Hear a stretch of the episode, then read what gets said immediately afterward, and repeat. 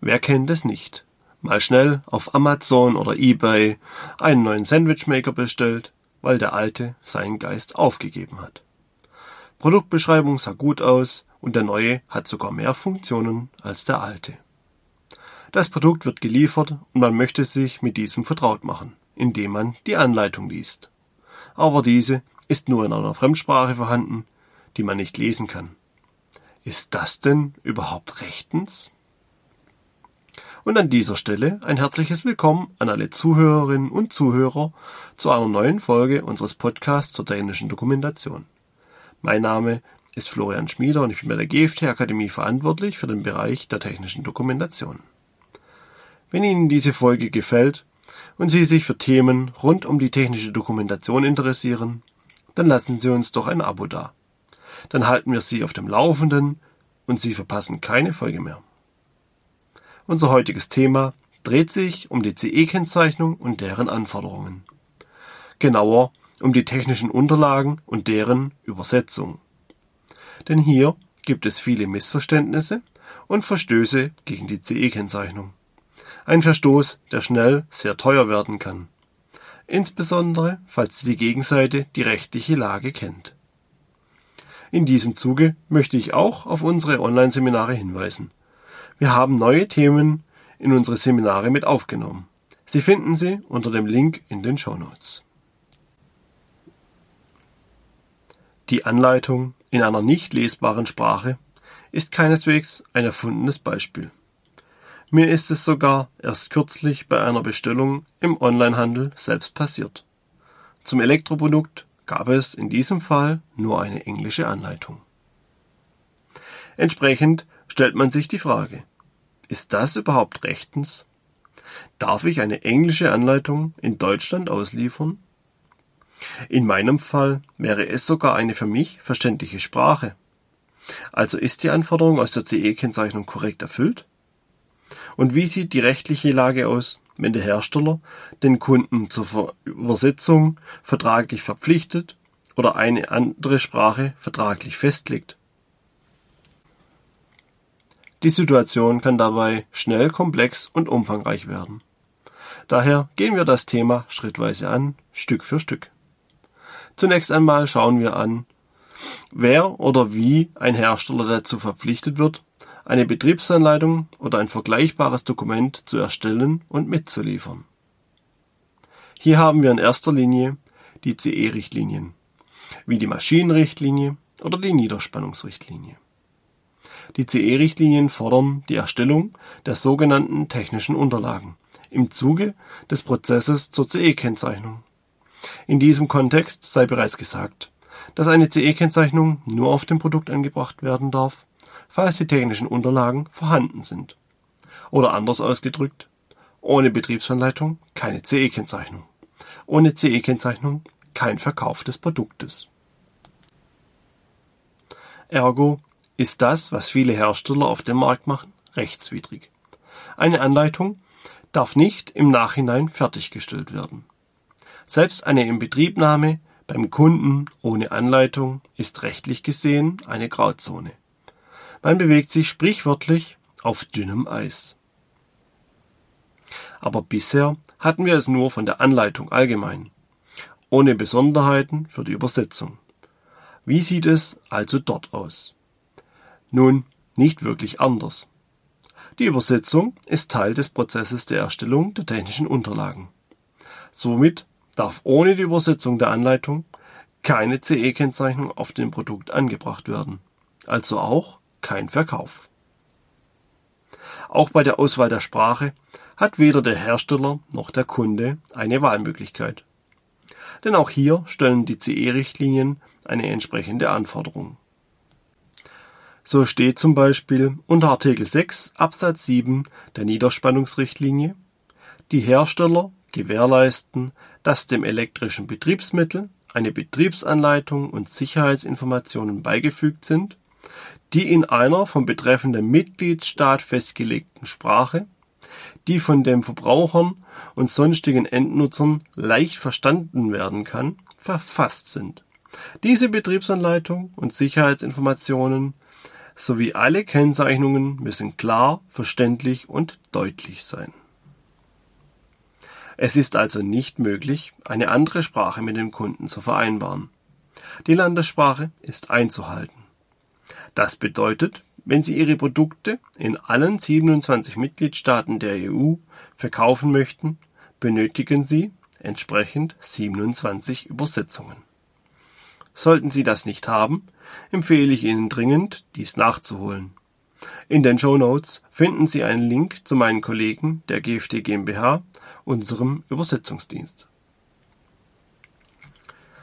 Neben den Mitgliedstaaten der EU besteht diese Anforderung auch im gesamten europäischen Wirtschaftsraum, also auch in den Staaten Island, Norwegen und Liechtenstein. In der restlichen Welt sieht es übrigens nicht anders aus, selbst ohne Pflicht zur CE-Kennzeichnung. Denn dann greifen andere Gesetze, die die Übersetzung regeln, meist Produktsicherheitsgesetze oder Produkthaftungsgesetze. Diese Gesetze gibt es so gut wie in jedem Staat und sie regeln dann auch alle Produkte. Zum einen fordert das Produkthaftungsgesetz, dass der Anwender Informationen erhält, die er lesen und verstehen kann. Da das Produkthaftungsgesetz jedoch erst zum Tragen kommt, sobald jemand verletzt wurde, ist es für unsere Betrachtung nur zweitrangig. Wichtiger ist das Produktsicherheitsgesetz, das im Jahr 2011 in Deutschland an die aktuellen Richtlinien der EU angepasst wurde. Auch hierin steht die Anforderung, dass Anleitungen in Deutschland in deutscher Sprache vorliegen müssen. Und da dieses Gesetz auf einer anderen EU-Richtlinie basiert, kann man sagen, dass es dieses Gesetz so in jedem anderen Mitgliedstaat der EU ebenfalls gibt. Sollten Sie außerhalb des europäischen Wirtschaftsraums agieren, empfehle ich Ihnen dringend eine Recherche zu den örtlichen Gegebenheiten. Wir können also festhalten, ein Hersteller muss immer eine Übersetzung in der jeweiligen Landessprache zur Verfügung stellen. Trotzdem findet man wie in meinem Eingangsbeispiel erwähnt, immer noch Anleitungen und Produkte, die diese Anforderungen nicht einhalten. Warum? Nun, was ich am häufigsten erlebe, die Unternehmen kontrollieren wenig die für sie relevanten Gesetze, Richtlinien und Normen. In Konformitätserklärungen finde ich häufig veraltete Angaben. Einfach weil die Unternehmen die rechtliche Veränderung nicht mitbekommen. Oder vermuten, dass sie nur wenig verändert hat. Aber geringe Veränderungen genügen bereits, um teuer zu werden. So wurde die Pflicht für die Übersetzung in die jeweilige Landessprache erst im Rahmen des New Legislative Framework der EU in die neuen Richtlinien und Verordnungen eingefügt. Die Niederspannungsrichtlinie enthält diese Übersetzungspflicht wortwörtlich erst seit 2014, die EMV-Richtlinie beispielsweise ebenfalls. Auch wenn inzwischen ein paar Jahre vergangen sind, ist diese Änderung teilweise bei den Herstellern unbekannt. Am häufigsten kommt dies bei kleineren oder mittleren Unternehmen vor. Mein schwerster Fall war einmal eine Konformitätserklärung nach der ursprünglichen Maschinenrichtlinie von 1987. Hinzu kommt, dass Übersetzungen häufig als zusätzliche Kosten wahrgenommen werden, die nicht zum Produkt gehören als ob es eine Art Sonderzubehör wäre. Und so ist dann auch die Denkweise der Vertriebler. Jedoch sollte man Übersetzungskosten so berücksichtigen wie Kosten einer Schutzeinrichtung. Die kann man auch nicht einfach weglassen. Die Kosten sollten also auch immer im Verkaufspreis entsprechend berücksichtigt sein. Um mit diesen Kosten umzugehen, haben die Hersteller, insbesondere deren Vertrieb, die verschiedensten Ideen. Ich werde die drei häufigsten kurz aufzählen und auch gleich erläutern, warum diese keine Lösung sind. Am häufigsten entspringen diese Ideen findigen Vertrieblern, die keine Ahnung von CE-Kennzeichnung und den dazugehörenden Gesetzen haben. Sie möchten nur alle Möglichkeiten anwenden, um ihr Produkt an den Kunden zu bringen. Selbst wenn man gegen Gesetze verstößt. Das damit verbundene Risiko für das Unternehmen fällt leider häufig unter den Tisch. Eines der häufigsten Argumente ist die vertragliche Lösung. Mit dem Kunden wird als Sprache zum Beispiel Englisch vereinbart, obwohl das Produkt in die Niederlande geht. Das erste Problem hierbei ist, dass das Vertragsrecht nie über öffentlichem Recht stehen darf.